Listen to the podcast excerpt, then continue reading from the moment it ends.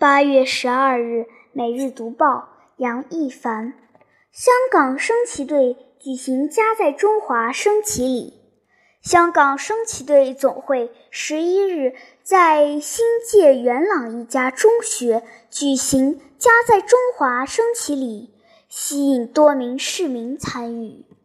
正午时分，艳阳高照。由香港多家中学组成的升旗队伍护送国旗到学校操场的旗杆下，五星红旗伴随着国歌冉冉升起，气氛庄严。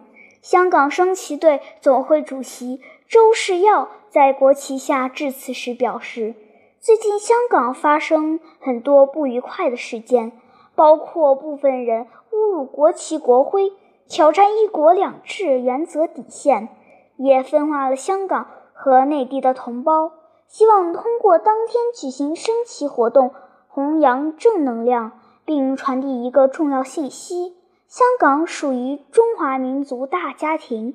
香港升旗队总会总监许振龙勉励年轻人说：“要关心社会，关心国家，希望年轻人以国为荣，为国争光。”活动接近尾声，参与者在中国地图上贴上中国国旗，象征大家共同努力建设国家。最后，全体人员合唱《明天会更好》，为香港送上美好祝愿。今年十五岁的郭子晴在香港土生土长，他表示，这次升旗礼是特别为香港加油而举行的，希望大家。都懂得尊重自己的国家，看着国旗升起，想到自己在中国这片土地上成长，感到十分自豪。升旗仪式与以往一样，但意义却不同。作为当天升旗队成员之一的高中生赵颖贤说：“国旗和国徽代表了一个国家的尊严，不容践踏。